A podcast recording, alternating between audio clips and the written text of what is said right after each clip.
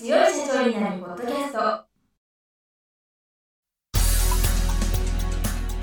この番組は数字がちょっと苦手な中小企業経営者の方のための番組です。日頃から多くの経営者の相談に乗っている中小企業診断士と税理士の2人の対談形式で中小企業の現場の目線から専門知識を分かりやすく解説します。会社経営に数字を上手に活用していただくために会計税金融資などをテーマにお伝えしていきます。こんにちは。中小企業診断士の六角です。いつも数字に強い社長になるポッドキャストを聞きいただきありがとうございます。今回はスタジオに中小企業診断士の福島正人先生にお越しいただいております。福島先生今週からよろしくお願いいたします。よろしくお願いします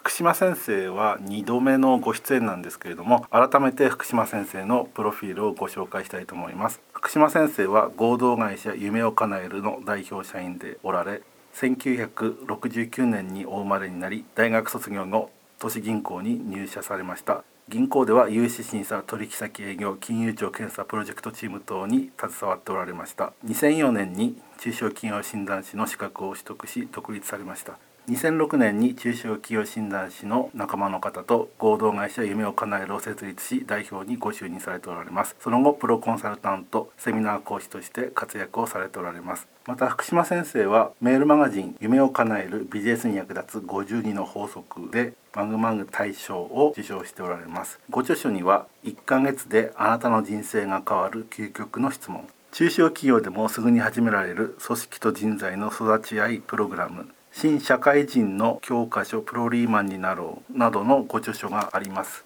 そして今年の6月に図解でわかるビジネスフレームワーク一番最初に読む本という本をご出版されました。今回からはこの新刊図解でわかるビジネスフレームワーク一番最初に読む本についてお話をお伺いしていきたいと思うんですがまず最初にビジネスフレームワークって何ですか？フレームワークフレームというのは枠組みという意味ですのでこう枠組みを使って仕事をすること。これがビジネスのフレームワークです。いろんな方法があるのでその方法をこの本の中で紹介したという形ですね。ご著書にはフレームワークについて説明があるんですけれど自己流ではなく王道バラバラな品質ではなく安定した品質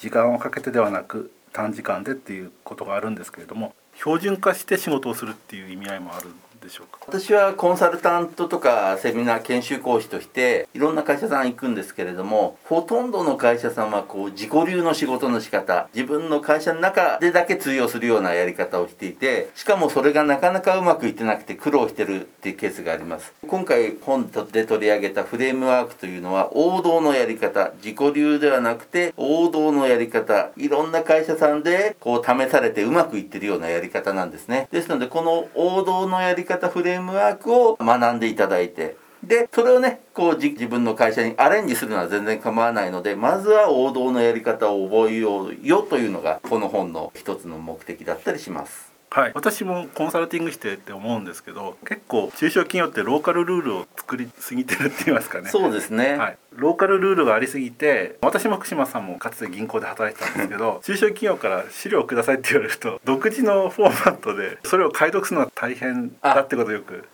はい。そうですね。独自のやり方独自のルールで仕事を進めていると。例えば他の会社と連携したりこう銀行に書類をする時にそれが通用しないなんてことはよくあると思いますでフレームワークっていうのはある程度共通のやり方ですのでこれを使えば銀行にも話ができるしお客様とも話ができるしこうやり方としてこう共通でうまくいくようなやり方。それがビジネスフレームワークだなと思います。会社によって事業は様々なので全く一緒にはならないんですけどある程度は揃えておかないと汎用性がないのでそうですね、はい。すごい独自のいいやり方であればいいんですけど往々にしてこううまくいってないというかもっとこうやればフレームワーク使えばもっとやりやすくなる仕事が進めやすくなるってことがあるわけですけれどもなかなかそれができていないと。じゃあ王道のやり方フレームワークを覚えた方がいいんじゃない？あとその後アレンジしようよっていうね。そういうようなイメージで本を書きました。はい、それで福島先生の本によるとフレームワークはどういった時に役立つかっていうと問題を整理する時戦略を策定する時話し合いをする時計画を立てる時物事を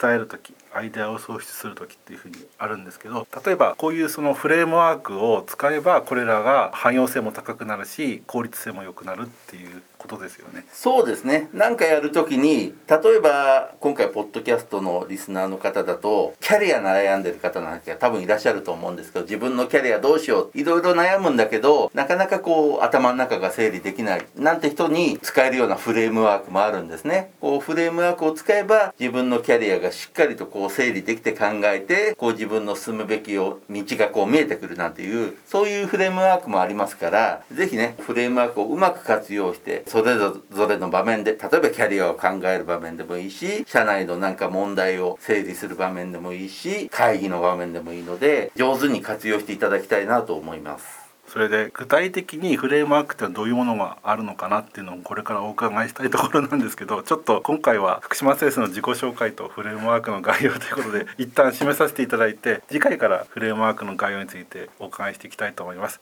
では今週はどうもありがとうございました。ありがとうございました。今回の対談はいかがでしたでしょうか？この番組では公開質問を募集中です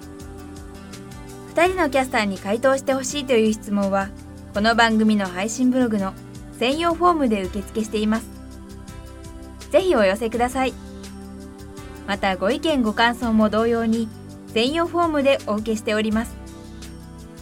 配信ブログは検索エンジンで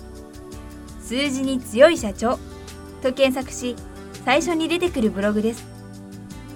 それでは次回もどうぞお楽しみに。